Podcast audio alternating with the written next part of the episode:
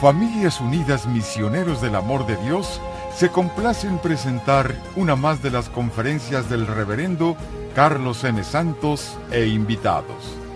Dispónganse a participar y disfrutar de estos mensajes de crecimiento espiritual, formación humana y superación personal.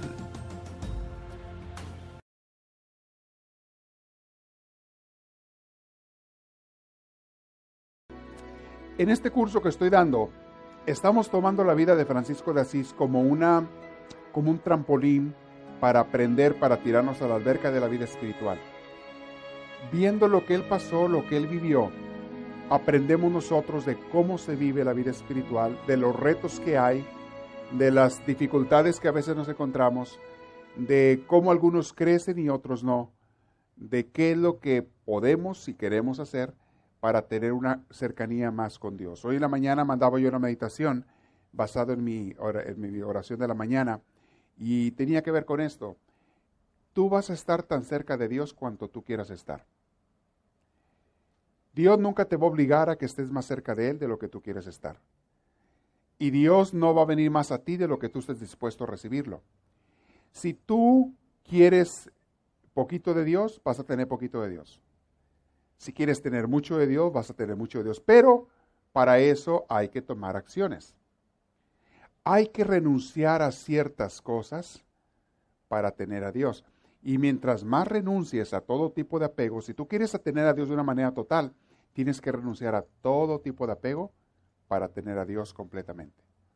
Si quieres un poquito de Dios en tu vida nada más, entonces renuncias a poquito nada más. Renuncias a poquito y tienes poquito de Dios que mucha gente hace eso. No están muchas veces listos para soltar tantas cosas que tenemos de la vida que nos tienen atados. Y no me refiero nada más a las cosas malas, que obviamente eso es lo más grave, cuando vivimos una vida de pecado, una vida de acciones que van en contra de, de esa comunión con Dios. No, me refiero también de apegos que tenemos a cosas buenas, incluyendo familia, posesiones materiales, no porque sean malos, sino porque no debes estar apegado a ellos. Cuando uno se apega, cuando uno los endiosa, hay gente que endiosa a su familia. Para ellos son como su Dios. Sus hijos, hay gente que sus hijos son su Dios. Y no hace nada que no sea de acuerdo a sus hijos y, y toda su vida gira alrededor de ellos. A veces es el esposo, la esposa o otra gente. A veces el trabajo, a veces el dinero, tantas cosas que la gente se apega. Entonces, si tú quieres tener más de Dios, vas a tener que dejar más cosas por Dios. Y dejar no significa abandonar, las vas a seguir teniendo. La familia, las cosas materiales, las vas a seguir teniendo. Pero sí significa dejar de estar apegado a ellas. Ya no vas a poder tener lo mismo. Bien, estamos aprendiendo de Francisco de Asís en eso. ¿Qué es lo que él dejó? La gran virtud de Francisco no fue tanto que se haya hecho pobre. Dios no quiere necesariamente que la gente sea pobre. Eso no le interesa a Dios, que seas pobre materialmente hablando. Lo que Dios quiere es la pobreza de espíritu. Y una pobreza de espíritu es aquel que no tiene apegos a nada. Y por eso tiene todo para Dios. Claro, Francisco cuando dejó las cosas materiales también adquirió la pobreza de espíritu total. Pero fue esa pobreza de espíritu de Francisco lo que lo unió a Dios. Y es lo que estamos aprendiendo de él. Bueno, vamos a comenzar con el tema de hoy. Les voy a contar un chistorete para que se me despierten, ¿eh? si alguno está dormido por ahí. Pues dicen, no sé si sea cierto, que fueron a las Olimpiadas de los Incapacitados, ya ven que hacen esas Olimpiadas también, fue el mexicano a competir en natación. Y estaba compitiendo, le tocó competir contra el americano y el ruso. El americano no tenía piernas, entonces en eso se tira el clavado y van a, tomarlo por tiempo y por la capacidad del individuo. Se tira el americano sin piernas, pero con los brazos y las manos. No, hombre, se va nadie, nadie, nadie, nadie. La piscina va y viene, regresa, pero a gusto. Le toma su tiempo perfecto. Le toca al ruso. El ruso no tenía brazos, pero tenía piernas. Y se tira su clavado el ruso y va nadie, nadie con las piernas y nadie, nadie llega hasta un extremo y regresa, no, pues también le toma su tiempo. En eso le toca al mexicano. Ese no tenía ni brazos ni piernas. y se tira su clavado el mexicano. Y apenas se tiró el clavado y que se va para el fondo. se va al fondo el amigo, ¿verdad? Y empieza a hacer górgoros, como por ahí, burbujitas. Me lo estoy imaginando. Van y lo sacan al pobre, ¿verdad? lo sacan y dice, ya, se me fue.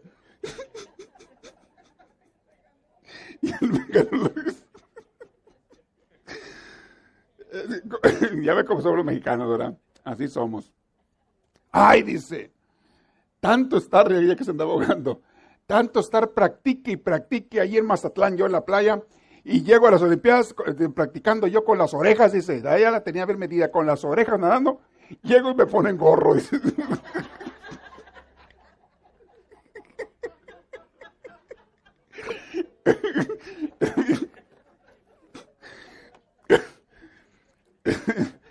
no sé si me lo contaron. Practicando con las orejas el amigo, ya sabía nada. Llego y me ponen gorro. Pues se anda abogando el pobre gato. Bueno, no creo que haya no sé si sea cierto, ¿verdad? Que pasó eso, pero me ganó la risa porque me lo está imaginando el amigo ahí tragando burbujas, así tragando agua y le sacaron. Bueno, muy bien. Hablando de Francisquito, mis hermanos, hablando de Francisco, eh, es una de las vidas que más me inspira porque van a ver cómo de cada cosa que le pasó a él en su vida, agarra uno una enseñanza para la vida nuestra, para nuestra relación con Dios. Es importante. Hay una frase ahí que tengo subrayada que ya se les había mostrado la vez pasada, creo.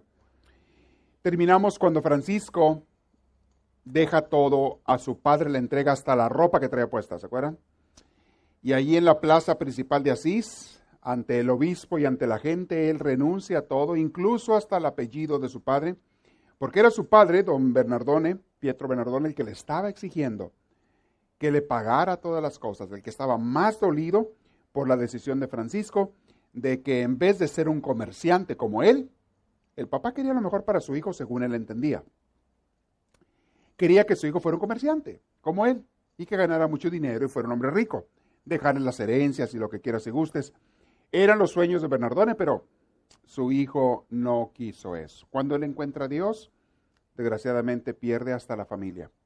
Y Francisco en un momento dado tiene que tomar la decisión, o Dios o familia, porque la familia, en concreto su papá, y pues en aquel entonces lo que decía el papá en la casa se hacía. Hoy es al revés, creo que es lo que dice la mamá en la casa, es lo que se hace, pero antes era el papá. Y eso se hacía. Y si el papá decía, aquí no queremos a un hijo así, nadie podía hacer nada. Su madre, que tanto lo amaba, no podía hacer nada. Si el papá decía que Francisco no podía estar en la casa, Francisco no podía estar en la casa. Y las condiciones que el papá puso fue que deje esa vida de lo que era, de andar como por diosero y de andar que allá con los leprosos y con los, eh, la gente pobre, que deje eso y que vuelva a ser un muchacho normal, como lo que era antes. Es más, decía el papá, si quiere pasarse las fiestas, que se la pase en fiestas como se lo pasaba antes. Yo le pago sus fiestas, no es problema. Pero lo quiero, según él, normal. Lo que la gente ve como normal, mis hermanos, no siempre es lo que Dios ve como normal. Dios ve diferente a como vemos nosotros. Por algo Cristo vino a cambiar muchas cosas cuando vino al mundo. Bien, Francisco aprendió que al tener a Dios lo tuvo todo, pero para tener a Dios tuvo que despojarse de todo. Cuando Francisco sale de ahí, le dan una, túnica ahí toda media para que se cubriera porque estaba desnudo cuando entregó su ropa a su padre. Y sale del pueblo, sale de Asís y se va a caminar. Se va a caminar. Era para él tal vez una mezcla de emoción con incertidumbre, con duda, con no sé a dónde voy, pero sé que Dios me lleva. Confío completamente en él. Una persona, mis hermanos, que toma una decisión así en su vida, se te mezclan dos cosas adentro. La, duda, la incertidumbre, ¿a dónde voy? ¿Estará bien lo que estoy haciendo o no? ¿Habré tomado la decisión de acuerdo a como Dios quiere? ¿O fue lo que era mía? Por ahí el diablo te ataca, el enemigo quiere hacerte dudar. Pero por otro lado, sientes esa paz en tu corazón de Dios que te está diciendo, hiciste lo correcto. Y una vez que una persona quiere hacer la voluntad de Dios, mis hermanos, se los he dicho mil veces, Dios no deja que te equivoques. Y Francisco sale y comienza a experimentar de repente una vida nueva. Dicen que en ese tiempo estaba terminando el invierno, estaba pasando a ser este, primavera, ya se comenzaba a asomar la primavera. Entonces pensaba el hermano, el invierno es como un cambio de vida. Cuando termina el invierno y nace la primavera, es como una, empieza la vida nueva. Y coincidió con mi vida también, dice Francisco, una vida nueva. Comenzó él a valorar por primera vez la, la pobreza. Él, él, de hecho después glorificó la pobreza, decía la señora pobreza, mi esposa la pobreza, la dama pobreza. Y de allí se dio que muchas gentes religiosas, de a partir de Francisco para acá, comenzaran a venerar y a, alabar tremendamente la pobreza. Yo pienso que muchas veces se ha confundido el término. No es la pobreza lo que a Dios le agrada o lo que Dios busca. De hecho, si por Dios fuera, Dios no quisiera que hubiera gente pobre en el mundo. No es esa pobreza de carencia de materiales lo que Dios quiere. Es el desprendimiento total de las cosas materiales lo que Dios quiere. Y es la pobreza de espíritu la que Jesús en Mateo 5 alaba, alaba. Dichosos los pobres de espíritu. Pero Francisco así lo interpretó y a él le ayudó porque Francisco sí estaba muy apegado al dinero. Para él, en el caso de él, le ayudó y como no tiene ningún compromiso de esposa, hijos o demás, no tiene ningún compromiso, para él no le afectaba ser pobre, al contrario, decía, soy nada más yo. Y a él lo santificó eso, porque junto con la pobreza material que Francisco escogió, automáticamente le vino una pobreza espiritual, un desapego de todo. Cuando tú no tienes cosas a que apegarte, mis hermanos, solo te queda Dios. Ahora, sí es cierto que la abundancia exagerada de cosas, la riqueza exagerada de cosas, es muy fácil que te desvíe de Dios. Sí es cierto. No es que Dios quiere que seamos pobres, pero Dios quiere que tengamos lo necesario para vivir. Tampoco Dios necesariamente alaba que tengas mil millones de dólares. O sea, si los tuvieras, que bueno, pero úsalos para el bien de Dios, al bien de la gente, el bien de la humanidad. Si los usas, eso sería muy bueno. Dios quiere que no nos falte lo necesario. Es más, Dios sí quiere que sus hijos vivan en abundancia. No en desperdicio, pero sí que tengas tú y tu familia más lo necesario para vivir. Que abunde. Eso sí quiere Dios. Les repito, en el caso de Francisco, él va a alabar mucho la pobreza, lo vamos a ver, pero entiendan que para él ese fue el camino de desprendimiento. Si Francisco no hubiera escogido la pobreza, no hubiera, no se hubiera desapegado de todas las cosas a las que estaba tan apegado. Pues a Francisco le funcionó muy bien. Y decía él, bendita seas la pobreza y la desnudez y la incomprensión que nos hacen afirmarnos en Dios. Cuando una persona, mis hermanos, sufre carencias, es cuando más se acuerda de Dios. Cuando una persona sufre dolores, es cuando más se acuerda de Dios. Francisco, por voluntad propia, comenzó a tener carencias porque no tenía nada material. Pero estaba alegre, alegre como nunca. Estallaba la alegría en sus venas. Era como la primavera. Todo le parecía nuevo. Ahí le subrayo yo lo que estoy, lo que estoy mencionando. Todo, porque también les ayuda a lo mejor leer los párrafos, los párrafos que siguen. Todo le parecía nuevo a Francisco. Estaba agradecidísimo con Dios. Acababa de tomar la batalla decisiva. Acababa de tomar la decisión máxima. Lo dejó todo para seguir a Dios.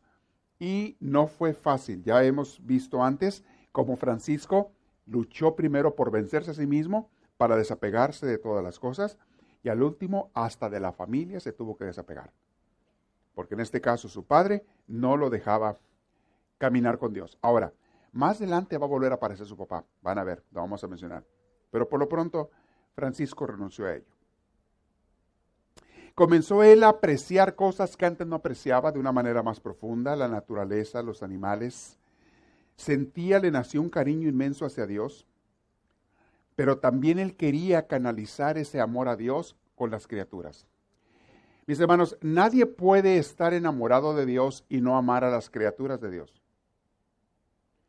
Porque si de verdad tienes el amor de Dios, te va a brotar hasta por los poros amar a las criaturas de Dios. De hecho, van de la mano. Una persona, y Santiago lo dice en la Biblia, aquel que dice que ama a Dios a quien no ve, pero no ama a sus hermanos a quienes sí ve, es un mentiroso. Una vez que tú amas a Dios y te enamoras de Él, Dios te inunda, te toma y te hace amar a los demás porque es Dios el que a través de ti ama. Es algo bien bonito. Algo bien bonito. De hecho, muchas veces tú vas a poder medir tu amor a Dios por el amor que le tengas a los demás. Hoy bien lo que acabo de decir. Tú puedes tomarte la temperatura de tu amor. Tú puedes medir qué tanto amas a Dios por el amor que tú tengas para los demás. Si te das cuenta que no puedes amar a los demás, automáticamente sabes que te falta mucho de amor a Dios. Porque brota natural, brota como algo que no lo puedes detener. Entonces él empezó a amar a las criaturas. Sentía que estallaba en felicidad. Se sentía el hijo del rey. Había perdido el padre de la tierra, pero tenía ahora el padre del cielo. Había perdido la casa de ladrillo o de piedra donde vivía y ahora tenía la casa del mundo toda para él. Antes vivía atado en su pueblo de Asís, ahora el mundo entero era su pueblo. Y salió a caminar, a caminar y peregrinar. Y estoy seguro que cuando salió ni siquiera sabía para dónde iba. Salió él de, su pueblo, salió él de Asís y se fue caminando, recién haber, haberse convertido eh, de, recién había entregado todo, se va caminando sin saber a dónde iba. Yo puedo sentir lo que Francisco sentía porque cosas similares me han pasado en la vida. Una vez que tomas una decisión drástica de seguir a Dios, es como que se te acaba un mundo. Se te acaba tu mundo. Se te acaba el mundo anterior que tú conocías y comienzas a vivir un mundo nuevo que no conoces. Y hay miedo, ¿eh? Hay miedo a la vez que deseo de seguir a Dios. Todo lo que tú vivías antes, lo que tú tenías, se te acaba. Hay personas que se ven forzadas a cambiar de mundo, de forma de vivir, a raíz de un accidente, a raíz de una catástrofe, a raíz de una tragedia, a raíz de una quiebra económica, hay personas que se ven forzadas a empezar una vida nueva. Hay otros que lo hacen por voluntad propia, como Francisco. Pero mis hermanos, comenzar una vida nueva no es necesariamente algo malo. Muchas veces es lo mejor que te puede pasar en tu vida. Y lo recordarás siempre como el momento, como el parteaguas en tu vida, como el momento en que cambió todo de un giro de 180 grados. Vivías de una manera y ahora comenzaste a vivir de otra. Hay personas para quienes ese cambio se da el día que se casan, en el matrimonio. Hay personas que es el día en que perdieron el trabajo y consiguieron otro que no conocían. Hay personas que es el día, como les dije hace rato, que les sucedió una tragedia, cambia todo en su vida un accidente, una enfermedad, cambia todo. Conozco muchas personas que el día que les descubrieron una enfermedad mortal, como un cáncer o un SIDA o algo así, que les dijeron, ¿sabes qué? Esto es algo que no tiene cura, si es que es algo que no tiene cura. Ese día la vida les cambió totalmente. Y conozco a personas que les cambió para bien cuando les descubrieron ese mal después del shock inicial, después del miedo y la, y la confusión iniciales, después del reniego y el enojo y la frustración iniciales, muchas veces les viene una vida de paz, una vida de tranquilidad y más que eso, una vida de saber apreciar y valorar cada segundo de su vida, porque saben que cualquier rato lo van a perder y empiezan a saborear como jamás lo habían hecho su vida. Y te lo dicen ellos. A mí me lo han dicho personas, yo comencé a vivir cuando me enteré que me iba a morir. Fue entonces cuando comencé a vivir. Fue cuando me di cuenta que todas las cosas que yo antes valoraba eran puras cosas secundarias o terciarias o basura. Y que las cosas que de veras valen la pena, yo las tenía descuidadas, empezando por mi familia. Y ahora quiero darles cada segundo de mi vida a esas personas y a esas cosas que de verdad valen, especialmente a Dios. Hay gente que les cambia la vida. A Francisco le cambió toda la vida, no porque le haya sucedido algo, sino porque él decidió entregar todo para seguir al Señor. Bien, Francisco se va caminando. Va caminando él por ahí, por un callejón, por aquellos caminos de las veredas, cuando fíjense, recién convertido, le cayeron una banda de, una, una banda de bandidos, forajidos, a asaltarlo a Francisco. Imagínense. A veces dice uno, bueno, cuando ya me entregué a Dios es cuando ya todo va a salir bien, ¿verdad? No. Es muchas veces cuando el enemigo se enoja y te quiere castigar por lo que hiciste, de haberte entregado a Dios. Llegan estos bandidos a quererlo robar a Francisco. Imagínatelo robar. ¿Qué traía el hombre ingrato? Traía una tela ahí envuelta nada más encima. Dicen que iba, pues casi sin nada en harapos nada más. Y cuando lo ven y lo ven tan tranquilo y tan feliz y que lo asaltan, le dicen, danos lo que traes. Pues no traigo nada ingrato. Si se reía Francisco y lo vieron tan contento y sin tener nada, dijeron, este está loco. E hicieron esas gentes del mal, porque eso hace mucha gente del mal, que cuando ven a alguien caído, lo patean en el suelo. Entonces lo vieron ellos pobre y sin nada, y en vez de decirle, bueno, déjalo en paz, no, vamos a golpearlo. Lo golpearon, le rompieron la poca, la única túnica que traían, y lo aventaron a un pozo. Entre enojados y frustrados porque no le habían podido sacar dinero, no le habían podido sacar nada. Entre simplemente desquitando o a lo mejor divirtiéndose de una manera mala, como mucha gente mala se divierte, haciendo daño a otros. Pero dice los historiadores que Francisco no perdió en ningún momento su sonrisa. Se sintió en paz. Y él pensaba, aun cuando lo tiraron en ese pozo, si, si aquí Dios me quiere, estoy feliz. Además no tengo nada. Ni nadie que me reclame. Estoy bien. Se van los salteadores y Francisco, que está allí, batalló para salir del pozo, pero después de un rato de batallar pudo salir y ahora andaba más mm, con menos ropa que la que traía. Ya le habían roto hasta el pedacito de ropa que traía el pobre de Francisco y todo golpeado, imagínense raspado y sucio y cuánto porque lo tiraron por allá. Y él, pero no perdió la paz, dice ahí. Se me hace bien hermoso eso. ¿Quién es capaz de hacer eso? Nada más una persona que ya esté llena de Dios. Y en ese momento, Francisco, aunque van a venir momentos después en su vida en que sentía que Dios no estaba, en ese momento él sentía completamente la presencia de Dios. Y cuando tiene la presencia de Dios, dices tú, páseme lo que me pase, no me importa, mientras no se me vaya Dios se fue feliz. Muy bien, siguió caminando y fue a dar a un monasterio. Francisco. Les pongo ahí los escritos en la página por si quieren ver frases. Algunas están subrayadas, otras no, pero por que las, las quieren ver. Fue a dar a un monasterio de benedictinos. Se llamaba el Berecondo, ese monasterio de monjes. Llega él allí y pide que si le dan algún trabajo a cambio de un poquito de comida y alguna ropa para vestirse. Y yo trabajo en lo que quieran. Los monjes, pues desconfiados, no lo conocían. Y luego lo vieron así todo harapiento y cuanto.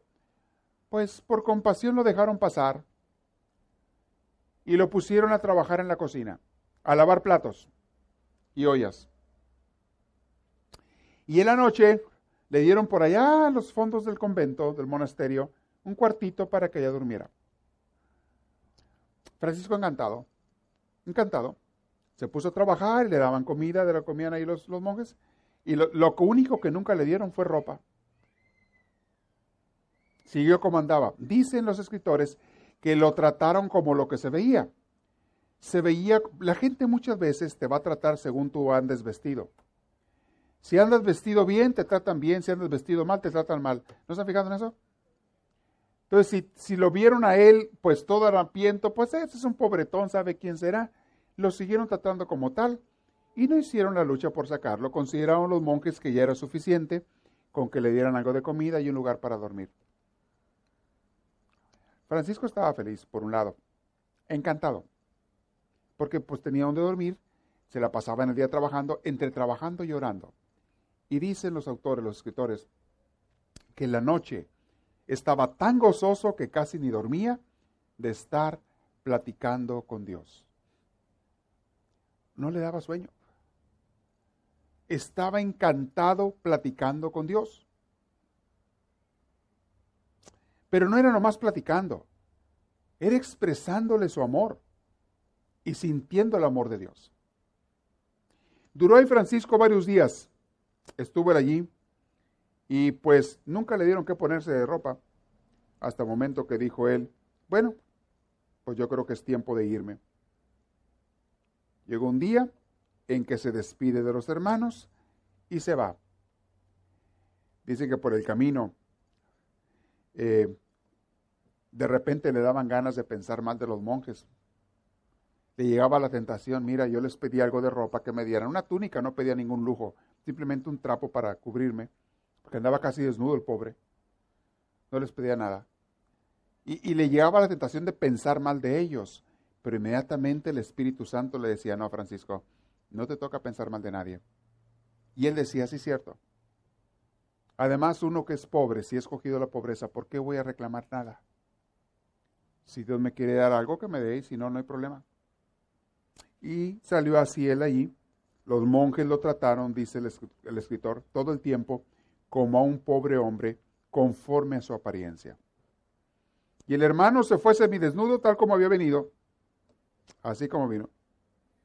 El prior, o sea, el superior de esos monjes, dicen que años después, eh, cuando Francisco ya era famoso, porque después, años después, era muy famoso y lo seguían miles de gentes, ese prior fue a pedirle perdón a Francisco, a pedirle disculpas por haberle, no haberlo tratado mejor cuando estuvo en el monasterio. Ahí Francisco le dijo, no te preocupes, eso era lo que Dios quería para mí en ese momento, no hay problema. No hay ningún problema.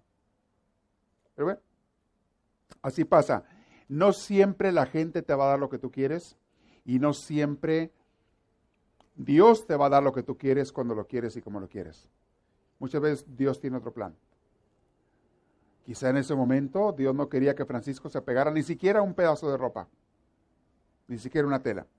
Pero bueno, sale del monasterio y se acuerda Francisco que tenía un amigo en un pueblo que se llama Gubio.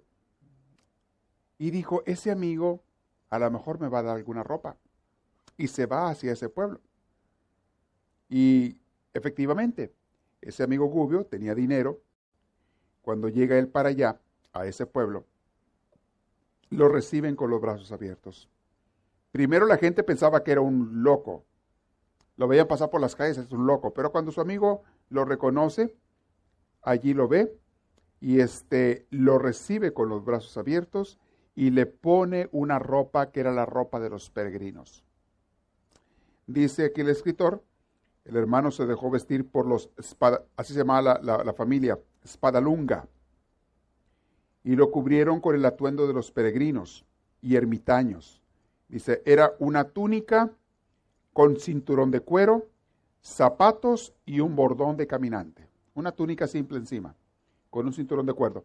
¿Han visto en las películas que Moisés anda así o que los profetas de los pies, los apóstoles, una túnica encima, un pedazo de tela, y luego se la, detienen con un cinturón aquí, la tela, se lo amarran, y luego con una un cordón a veces, un cordón, con eso lo amarran, y luego su palo de peregrino y unos zapatos.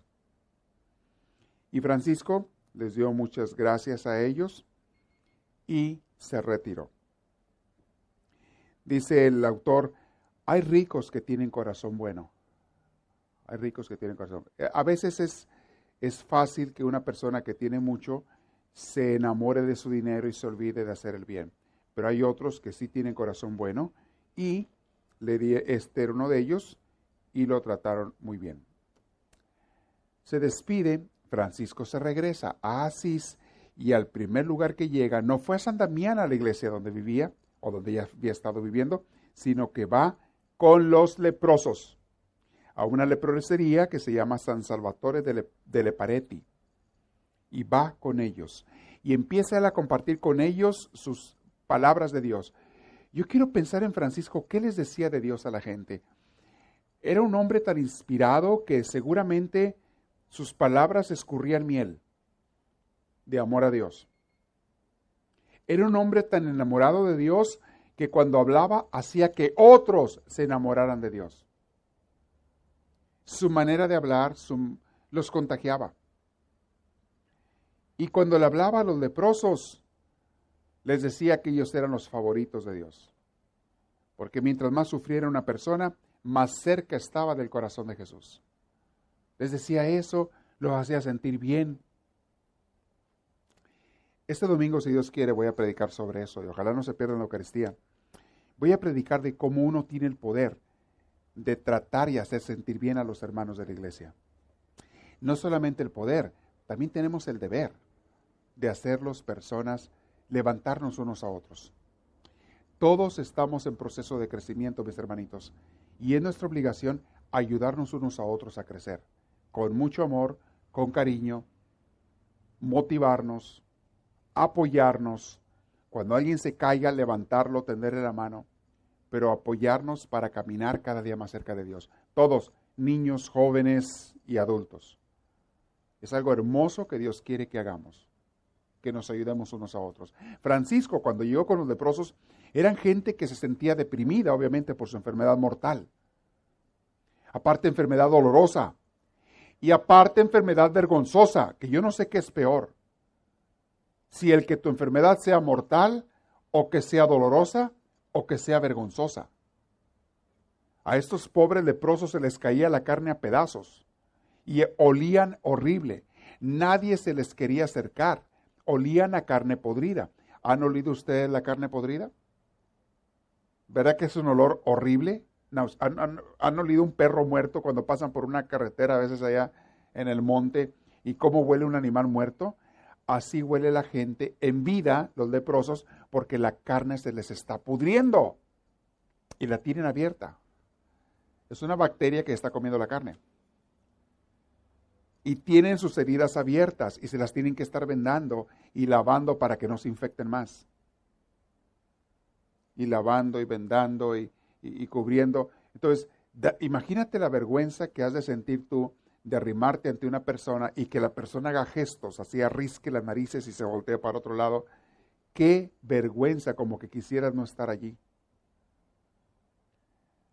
Y esta gente, pues casi nadie los buscaba, eran pocos los que eran movidos por Dios, porque siempre hay alguien a quien Dios mueve, siempre hay enviados por Dios. Uno de ellos, de los mejores, era Francisco de Asís, que iban a darles amor, cariño, cuidado y palabras de aliento a esos leprosos. Y Francisco hacía eso. Curioso, porque Francisco antes de su conversión, él odiaba a los leprosos y a los mendigos. Que ni se le arrimaran, ni él se quería arrimar. Se vomitaba si veía uno por ahí en la calle. Y ahora los amaba. Cómo Dios te cambia el corazón. Ese giro de 180 grados te hace una persona nueva. Y se los digo porque cualquiera de nosotros nos puede pasar si tú te dejas. Dios te puede cambiar la vida totalmente para bien, para mejor. Y aquello que antes le causaba repugnancia a Francisco, de repente no siente más que amor y ternura y cariño por estos hombres y mujeres que estaban allí leprosos, y va él a darles eso, cariño y amor, y palabras de aliento, y hablarles de lo mucho que Dios los ama. Los hacía a aquellos hombres, dice, y mujeres, hasta llorar de gozo con las palabras que le decía, y les contaba cuentos. Hay un cuento muy tierno que dice así, se lo voy a leer. Dice, ahora quiero contarles una historia, dice Francisco, les dice a los leprosos. Porque a estos leprosos también se les conocía como hermanos cristianos, con un término de cariño, de amor se les conocía a ellos. Dice, ahora quiero contarles una historia. Decía Francisco, una vez allá en el cielo, imagínense Francisco en la tarde, por ahí en la noche, platicando con todos los leprosos alrededor de él. No sé, en sus mesas o en sus sillas que tenían ahí en el leprosario. Platicando con ellos. Después de haber comido o después de haber cenado algún pedazo de pan o algún caldo que alguien les llevó o que les daban. Y les contó un cuento.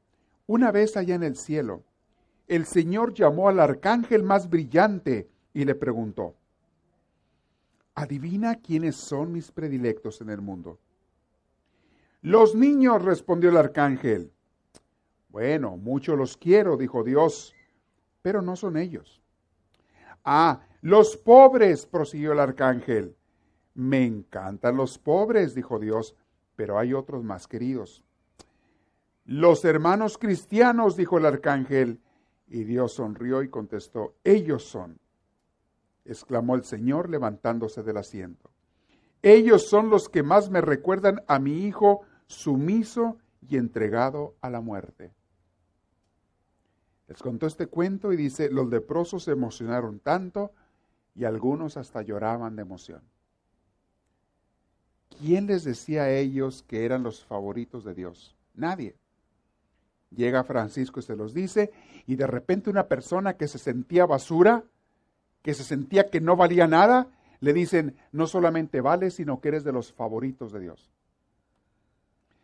Mis hermanos, yo creo que no hay cosa más terrible en esta vida que el sentirse uno que no sirve, que no vale para nada, que no es digno de nada y que a lo mejor hasta es digno de vergüenza. Dicen que aquellos que viven en vergüenza son los que sufren más en su vida. Es el nivel más bajo de espiritualidad. Una vez les di un curso sobre eso. Lo tenemos en un libro ahí muy bueno donde habla de los niveles de felicidad o infelicidad que hay en las gentes. Este, en ese libro te, lo explica con detalle.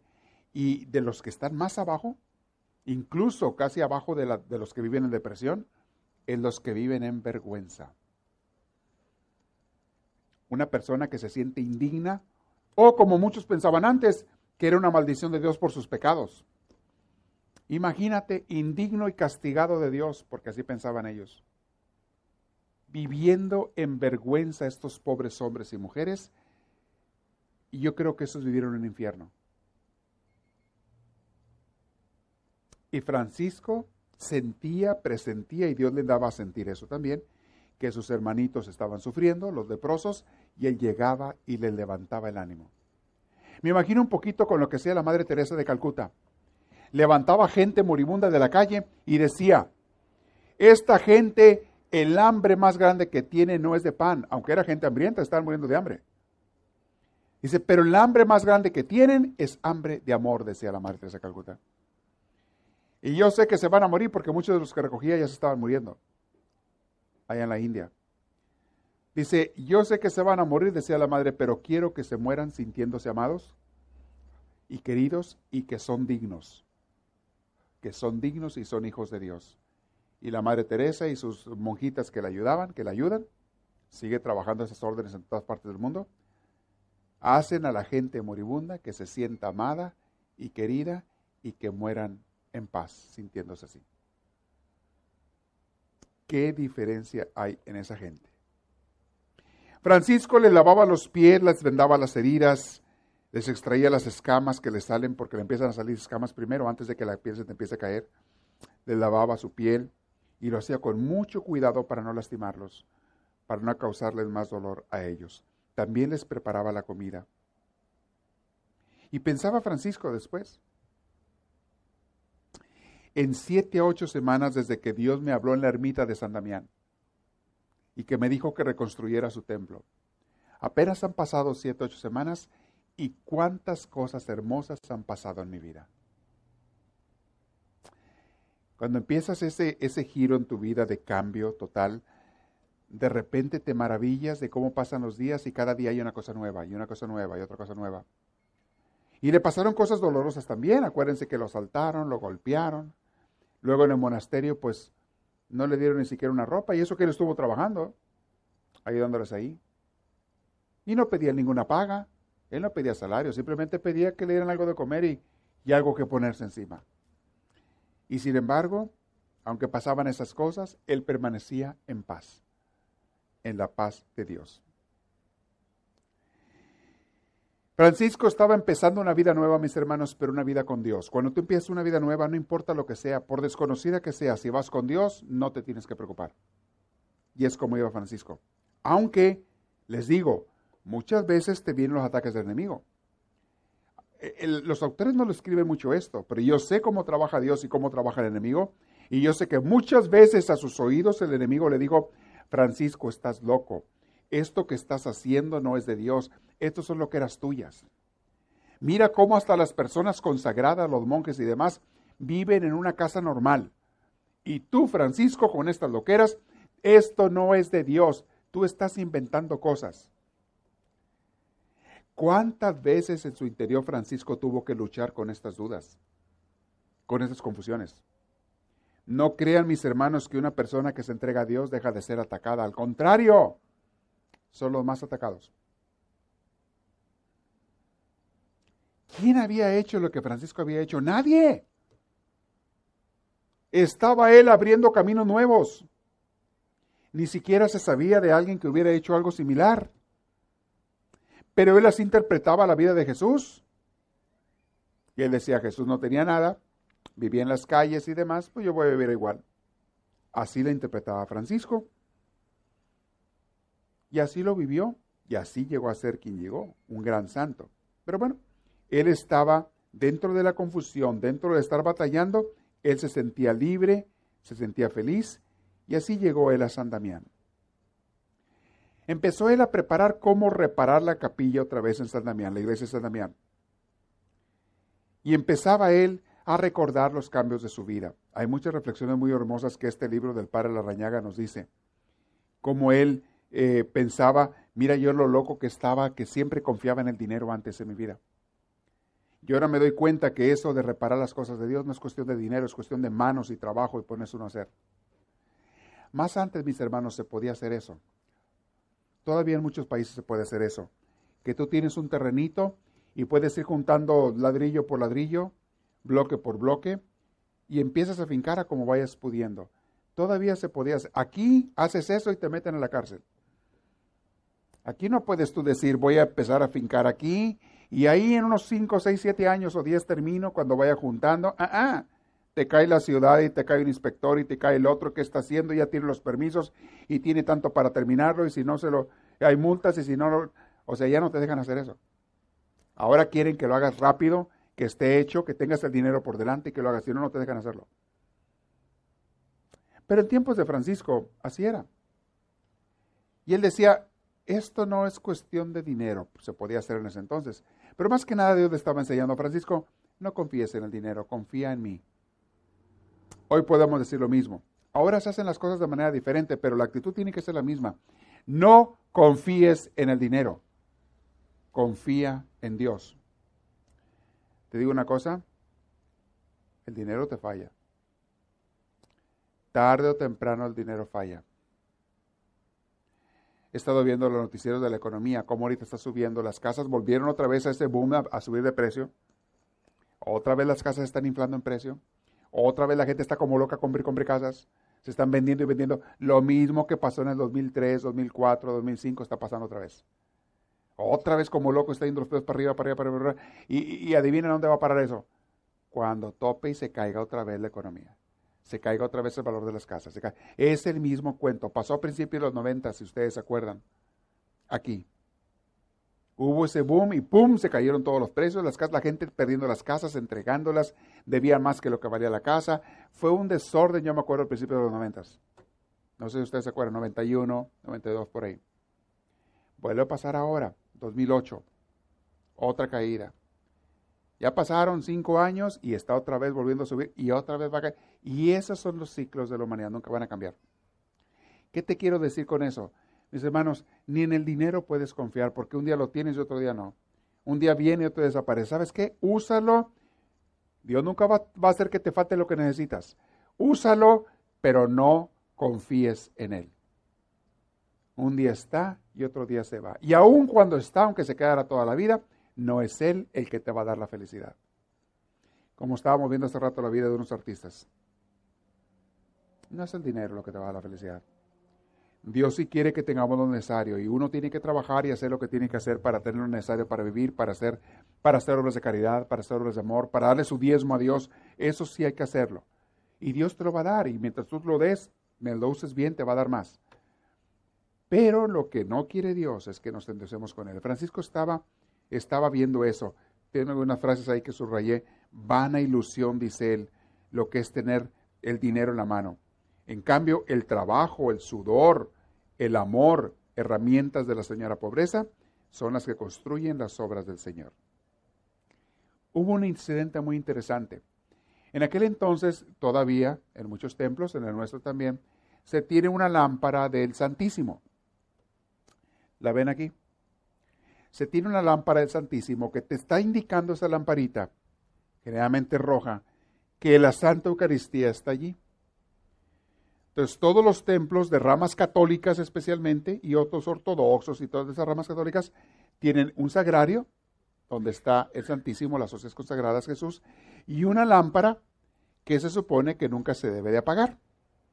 Al menos nunca cuando hay gente, porque nos tiene que estar recordando esa lámpara que Dios está allí de manera especial. Bueno, en la capillita de San Damián tenían su lámpara, pero antes no había electricidad, eran de aceite y había que estarle echando aceite a la lámpara, pero pues no tenían dinero. En esa capilla de San Damián que estaba reconstruyendo Francisco, vivían él y el sacerdote ya mayor que estaba allí, ustedes se acuerdan, el sacerdote que estaba encargado del lugar. Estaban ellos dos. Y Francisco un día, pues bueno, tenía que salir él a limosnear a pedir a ver quién le regalaba un poquito de aceite para la lámpara del Santísimo. Le preocupaba más conseguir eso a él que muchas veces su misma comida, que conseguir comida. Pero bueno, él salía a buscar.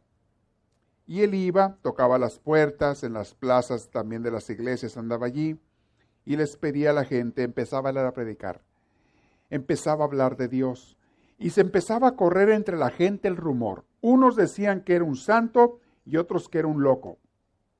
Había de los dos. Siempre ha sido así. Lo decían de Cristo, de los profetas, de los apóstoles, de todo mundo lo dicen. Unos dicen que es un santo y otros que es un loco. Pero en realidad lo que pasa es que cada quien habla de acuerdo a lo que traiga adentro. El que trae suciedad adentro de su corazón piensa que los demás son sucios, igual que él. El que trae santidad dentro de su corazón piensa que los demás lo que hacen lo hacen por santos, igual que él. Dice una frase que nunca se les olvide, cada quien como vive juzga. Hay otra frase que decía mi madre, el león cree que todos son de su condición. ¿La han oído esa? Y es lo mismo. Cada quien juzga a los demás de acuerdo a lo que traen adentro. Entonces había gente que decía que Francisco estaba loco, estaba chiflado, que se le había botado la canica, pero había otros que decían que era santo. Y aquellos que se decían que estaba loco, escuchaban a los que decían que era santo y se reían, se burlaban hacían chistes y bromas de Francisco para burlarse de él. Pero bueno, un día que no tenían dinero, se fue a pedir dinero, de, a pedir aceite para la lámpara del Santísimo de casa en casa. Y él conocía la casa de un propietario de grandes olivares. El aceite lo sacaban de, las olivas, las aceitunas. De eso, por miles de años se ha sacado el aceite que la gente lo usaba para muchas cosas. Ese aceite lo usaban para cocinar, lo usaban para sanar las heridas, lo usaban para las lámparas, lo usaban, era, una cosa muy, muy valiosa el aceite de, de oliva. Lo usaban para muchas cosas. Entonces va con este hombre que tenía olivares y va, él tenía como una tiendita donde él vendía por, por barriles, si tú querías, por, por litros, como quieras, te vendía el aceite de oliva. Y llega él y cuando iba llegando a la casa, se asoma y ve que ahí están muchos de sus antiguos amigos. Sus amigos de aventuras y de parrandas, muchachos que pues habían seguido su vida normal. Y la primera reacción de Francisco fue de frenarse. Se frenó cuando los divisa, ellos no lo habían visto a él. Se frenó cuando los divisa, le da vergüenza y se regresa. ¿Alguno de ustedes le ha pasado eso alguna vez que llegaste a, te vas a encontrar en la calle con alguien que conocías y, y te, hace como que no estás presentable o como que no estás así para que te vea y mejor te escondes y, te agachas y te vas por otro lado? ¿Nunca les ha pasado eso? No. Ok. Ya saben de qué estoy hablando. ¿Saben que eso es pura vanidad? Es puro ego. Es puro querer yo sobresalir y que me vean bien y me acepten y me aprecien bien. Eso es y se sienten inseguro porque en un momento no te sientes capaz de que te acepten, te aprecien, te alaben o qué sé yo. Le pasa eso a Francisco. Se frena cuando divide a sus amigos y se regresa. Estaban ahí en la casa donde iba a pedir el aceite. Dice el autor, en un instante, desde las cenizas dormidas, se levantaron los restos de su vanidad, no del todo extinguida, paralizándole las piernas, se paralizó. La vanidad nunca duerme, ahí está dentro. Por más que ya era un hombre de Dios, hasta que se muera uno seguirá teniendo las debilidades humanas. Y la vanidad, pues es una debilidad que mucha gente tiene. El que te vean bien, te alaben, te reconozcan. Hay gente que nunca va a salir a la calle si no se pone 10 kilos de maquillaje. Bueno, nueve y medio, para no exagerar porque tienen esa inseguridad y esa vanidad y ese me tienen que aceptar, me tienen que esto y lo otro, que, y es puro ego. Por eso nos viene la inseguridad, porque queremos ser aceptados y creemos que no vamos a ser aceptados si no nos ponemos toda esa artificialidad. Y Francisco se regresó, al punto retrocedió y se fue por otra calle, para que no lo vieran. Pero cuando iba, Dios no se quedó callado el Espíritu Santo no se quedó callado y oyó una vocecita dentro de él que le decía, responde, hijo de Bernardone. ¿Cómo se le llama a un caballero que reniega de su Señor? San Francisco, fíjate lo que está haciendo. Está renegando de Dios, de lo que has tomado tú por seguir a Dios. Y diciéndose esto, se dio una vuelta, un giro en redondo, y regresa Francisco regresa para allá. Llegó pues a la casa, se mete él directo donde estaban sus amigos, y fíjate lo que pasó. Saluda a todos con naturalidad, a los antiguos camaradas. Curioso, todos se alegraron del reencuentro, a todos les dio gusto ver a Francisco, eran sus antiguos amigos. Se alegraron, en vez de rechazarlos, se alegraron. Y Francisco les dijo, amigos, empezó a confesarse ahí con ellos. Tengo algo que confesarles, mis amiguitos. ¿Saben que la confesión da mucho alivio, mucha sanación? Francisco se confesó. Ya no le importaba si lo rechazaban, lo que pasaba es que precisamente yo me tengo que dar un baño. Ahora yo, aunque me tengo que espinar yo solo, espinar este orgullo y este ego con la humildad. Y nada mejor para la humildad que una buena confesión. Y aquí ante ellos, que ni necesidad tengo de confesarme, pero es para mi humildad. Porque yo actué con orgullo y con vanidad. Y ahora me tengo que confesar. Y les dice, amigos, la mayoría de la gente piensa que soy un santo. Pero les voy a, a, contar lo que acaba de suceder. Hace unos minutos venía yo derecho a esta casa para pedir aceite. Cuando los vi, me dio tanta vergüenza que como un cobarde desertor me escabullí por una callejuela. Y si no fuera por la infinita piedad de mi Dios, sería capaz de peores alevosías. Dice, sus amigos se quedaron en silencio escuchándolo. Como que no cansaban asimilar lo que Francisco le estaba diciendo, la confesión que estaba haciendo o por qué la hacía. Pero para Francisco estaba él sanando, estaba bañándose, dejando que Dios le quitara ese orgullo, esa vanidad en ese momento y estaba haciéndose humilde al confesar su vanidad. Confesó. Se quedaron callados. Entonces pidió un poco de aceite al dueño de la casa, que también había escuchado la confesión, y no le dio un poquito de aceite, le dio varios litros. Imagina una caja con litros de aceite. Y con esa preciosa carga descendió a la ermita. Estaba alegre no por el aceite, sino por el triunfo sobre sí mismo. Se había logrado vencer ese orgullo. Hace unos días platicaba con unas personas y me decían, Padre, yo nunca pudiera ser como Santa Teresita Niño Jesús, que ella pedía hasta humillaciones. ¿Cómo voy a poder yo pedir que me humillen otras gentes para ser más humilde? Cuando uno quiere acercarse a Dios y ser una persona más a imagen de Cristo, pide las humillaciones o no las pides pero las aceptas con amor. Las humillaciones te hacen humilde porque empieza a desaparecer el ego, el yo. ¿Qué es el ego, el yo? Esa imagen que tengo de mí mismo, de mí misma, que yo adoro y que quiero que los demás adoren también. O admiren, o respeten, o reconozcan, o qué sé yo. La gente se hace la ofendida cuando no la saludan. La gente se hace la ofendida. Porque me deben de saludar. Yo soy una imagen preciosa.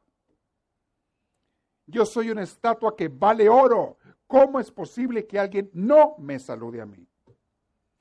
Pura vanidad y puro ego.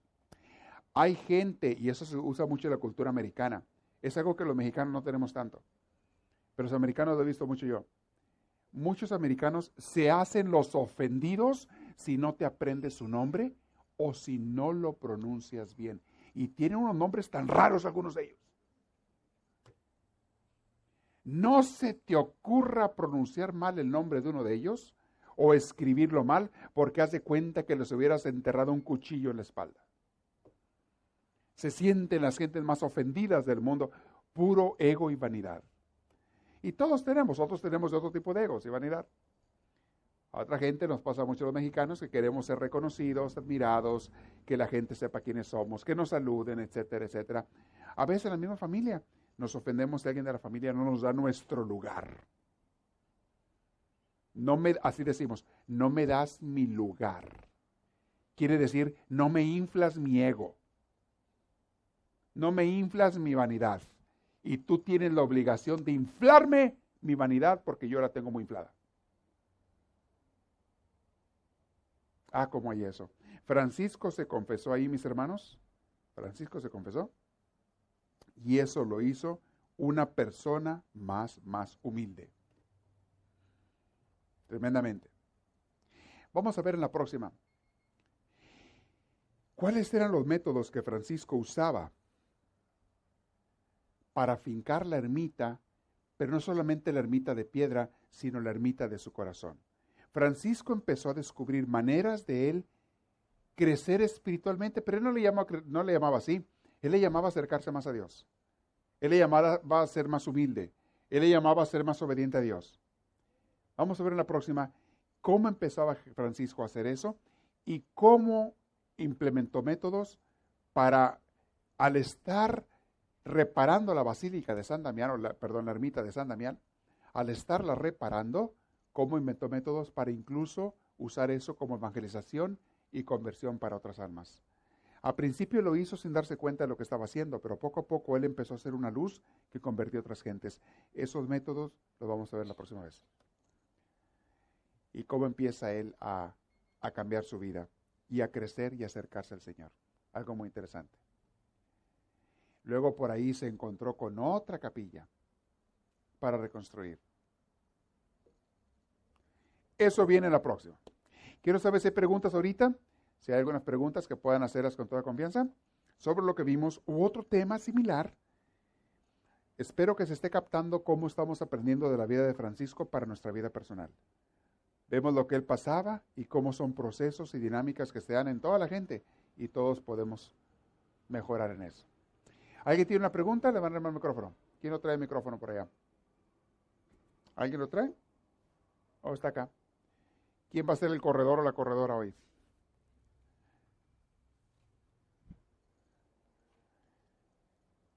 ¿No hay preguntas hoy? Muy bien, qué bueno. Hay hasta una, muy bien. A ver quién se lo lleva, por favor. Ya está aprendido, ¿eh? Gracias, Tony. Aprovechen porque las preguntas es, es, continuar aprendiendo y es aclarar, aclarar dudas y demás.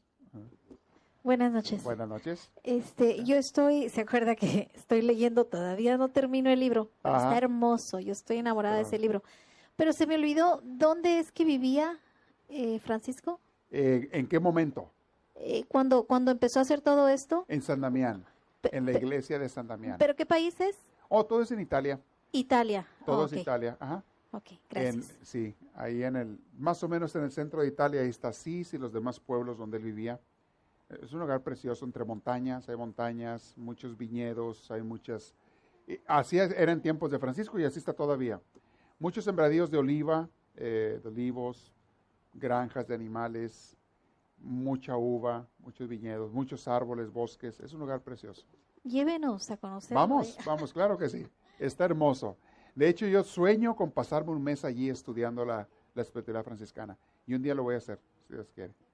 Irme a estar un mes estudiando de ello, eh, empaparte. Porque cuando estás allí, aunque no lo quieras, mira, ahí estuve una vez yo, hace unos años. Y lo dice toda la gente que va ahí, te contagias. Llegas y hay una energía que te baña, te entra hasta por los poros, una energía de la santidad de Francisco, de lo que dejó él ahí. Francisco y Clara. Porque la gente también que va allí va con ese espíritu a buscar esa, esa santidad, esa grandeza de Francisco y de Clara, aprender de ellos. Y, hasta ahorita me estoy acordando y se me enchina la piel. Me estoy acordando ahorita. Y, vuelvo a vivir un poquito lo que vives cuando estás ahí. Es algo hermosísimo. Y yo fui nada más por un día y me quedé con unas ganas de quedarme allí. Pero para llenarte más y para aprender y para estudiar, es un lugar hermosísimo. Si un día van a Italia, no dejen de ir ahí a Asís.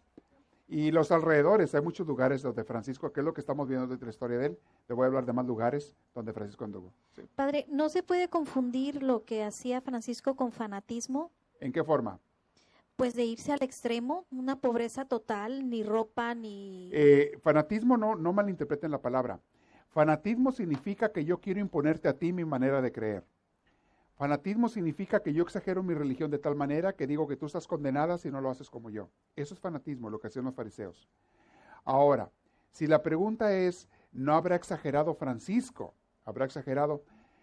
Quizá para nosotros sí sería exageración hacer lo que Francisco hizo, pero para él no. Él, para él estaba feliz de haberlo hecho, gozoso, y esa fue su manera de santidad. Para nosotros sí sería exageración y más en los tiempos modernos. Ahorita tú no puedes dejar todas las cosas e irte a la calle a tocar puertas a que te den de comer. Te meten en la cárcel. O te dicen vayas a un shelter de homeless, hay muchos homeless, y los andan corriendo donde quiera y no te dan nada y, andan sufriendo. Y ahorita no se puede hacer eso. La sociedad no te lo permite. Pues ahorita no sería, pero en aquel entonces sí se podía. Y para Francisco esa fue su manera. Es como decir, ¿Habrá exagerado Jesucristo en dejarse crucificar? ¿Y es la cruz? Bueno, para nosotros a lo mejor buscar eso sería exageración. Para Cristo no, esa era su misión. Entonces no todo el mundo tiene la misma misión.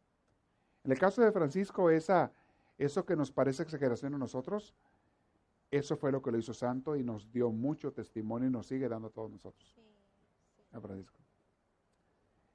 Si yo viera a Francisco o me encontraba con él, yo no se lo recomendaría. Francisco, no tienes que irte tan al extremo, le diría yo. Sin embargo, también no me hubiera hecho caso, siendo como era. Y, y, como te digo, Dios usó eso para una gran... Porque nacen los franciscanos y los franciscanos que lo siguieron cuando ya nace la orden grande, no hacían lo que hacía Francisco, nunca lo han hecho. Así al grado de Francisco nunca lo han hecho. ¿Ni en el tiempo de él? Ni en el tiempo, en el tiempo de él nomás un grupito que llegaron a ser como 11, 12, hacían lo que él, pero nada más esos. Una vez que empezó a haber más seguidores y empezó a haber, en el tiempo de Francisco llegó a haber miles de franciscanos. Eran miles, ya todos ellos ya no hacían lo que Francisco. De hecho, fue el conflicto que Francisco tuvo con ellos. Al último Francisco lo corrieron los franciscanos. Los franciscanos, seguidores de Francisco, le dieron una patada a Francisco, sácate de aquí. Y ellos empezaron a tener conventos, o sea, ya no vivían en las calles, ya no vivían en los bosques, ni en ermitas abandonadas, empezaron a tener conventos, empezaron a trabajar para comer cada día, a predicar, para recibir su comida, empezaron a hacer varias cosas para ganárselo, y ya eso de andar limosneando en las calles, ya no lo hicieron ellos. y hasta la fecha no lo hacen. Y te digo, para Francisco estaba bien lo que él hizo, pero para que lo hicieran todos, pues no. Vamos a ver más adelante en la vida de él cómo en algunos pueblos empezaban a correrlos a pedradas porque decían, ahí vienen estos pediches otra vez. Y antes era uno, Ahora son 20 o son 30. ¿Qué vamos a hacer con tanto pediche en las calles? Pónganse a trabajar. Y de hecho Francisco se iba a trabajar también en los campos, pero no siempre. Otra vez andaba predicando y todo. Entonces, esa manera ideal de Francisco, idealista, no siempre es realista. Era muy idealista, pero sí sirvió para darnos una lección, una luz y un extremo. Si Francisco no hubiera vivido como vivió, no estaríamos hablando de él ahorita. No hubiera sido famoso, ni hubiera tenido tanto seguidor, aunque los seguidores no hayan hecho lo que él hizo. A ese grado. Pero si no lo hubiera hecho él, no, no hubiera corregido la iglesia de aquel entonces y no hubiera habido seguidores y no estaríamos aprendiendo de él. Entonces siempre hay alguna persona a la que Dios llama a eso, pero no todos. Buena pregunta. ¿Alguien más tiene otra? Acá está otra. ¿Sí? Ya ven, de las preguntas sale mucha enseñanza, ¿eh? Háganlas, háganlas. Padre, en el libro no está la historia completa de Francisco. Ninguna historia puede ser 100% completa porque, en primer lugar, no se sabe todo, no todo se escribió. Pero de las cosas que se escribieron de Francisco, pues, ¿cuántos libros puedes tener? No sé, unos cuatro o cinco libros gruesos más o menos. De las cosas que se escribieron de Francisco, que gente contemporánea escribió de él, que vio que hizo, palabras que él dijo y ellos las escribieron. No es tanto, tanto lo que pero este libro es un buen compendio, un buen resumen de lo que es Francisco, lo que hizo y dijo. Sí, está muy interesante. Yo ya lo terminé. Ajá. Pero ahorita me voy dando cuenta que pasé muchas cosas inadvertidas. Yo lo he leído como cuatro veces. Voy en la quinta. Y cada vez que lo releo, es como si fuera la primera vez. Aprendo cosas nuevas. Lo leí hace cuatro meses. lo estoy leyendo otra vez para dárselos a ustedes y haz de cuenta que no me acordaba de muchas cosas o no sabía muchas cosas porque es tanta, tanta la información que se te quedan unas cosas y otras no. Lo vuelves a repasar y captas otras cosas que la vez pasada no agarraste. Hoy en la tarde estaba repasando para darle el material de ahora, lo que vamos a ver ahora, y hoy en la tarde estaba yo subrayando cosas que antes no había visto. Y ya voy como en la quinta vez que lo leo. Así son los libros que son llenos de luz y sabiduría, como la Biblia. No importa cuántas veces la leas, siempre vas a aprender algo nuevo. Sí, sí también te ganan los sentimientos a veces. Es, es algo bastante, bastante profundo, bien hermoso. Es un libro que les aconsejo a todos. ¿eh? ¿Hay otra pregunta por ahí? ¿No? Muy bien.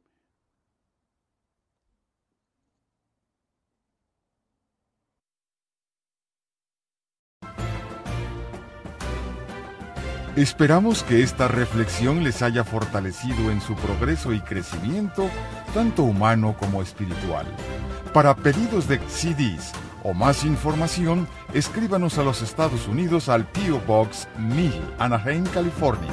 Código postal 92815. Que Dios les bendiga y les conceda una vida llena de su gracia, su espíritu, su gozo y su paz.